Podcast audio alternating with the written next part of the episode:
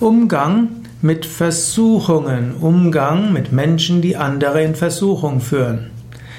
Es gibt Menschen, die haben ein diebisches Vergnügen, andere in Versuchung zu führen. Hören Sie, dass jemand aufhören will mit Zigaretten, mit Zigaretten, dann bieten Sie ihm Zigaretten an. Hören Sie, dass der Mensch aufhören will mit, mit Alkoholgetränken, dann bieten Sie ihm Alkohol an oder trinken, trinken Alkohol.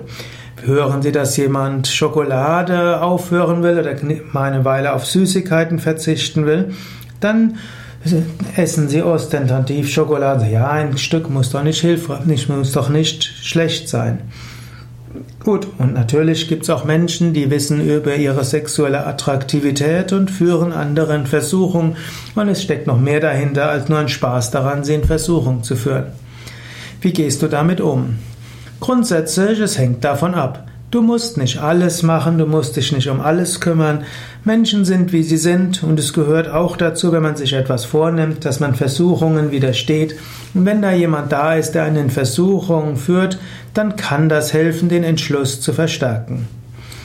Angenommen, du bist äh, zum Beispiel der Teamleiter in einem Team und da ist jemand, der andere bewusst in Versuchung führt, dann würde ich schon sagen, ich möchte dich bitten, dass du das nicht tust, ich möchte dich bitten, dass du den anderen unterstützt. Angenommen, du bist selbst jemand, der sich was vornimmt und du weißt, da ist jemand anders, der gerne dich in Versuchung führt, dann sage, ich will das und das machen, es fällt mir schwer. Mir wäre es wichtig, dass du mich nicht in Versuchung führst. Wäre das dir möglich, dass du vielleicht darauf verzichtest, auf dieses diebische Vergnügen?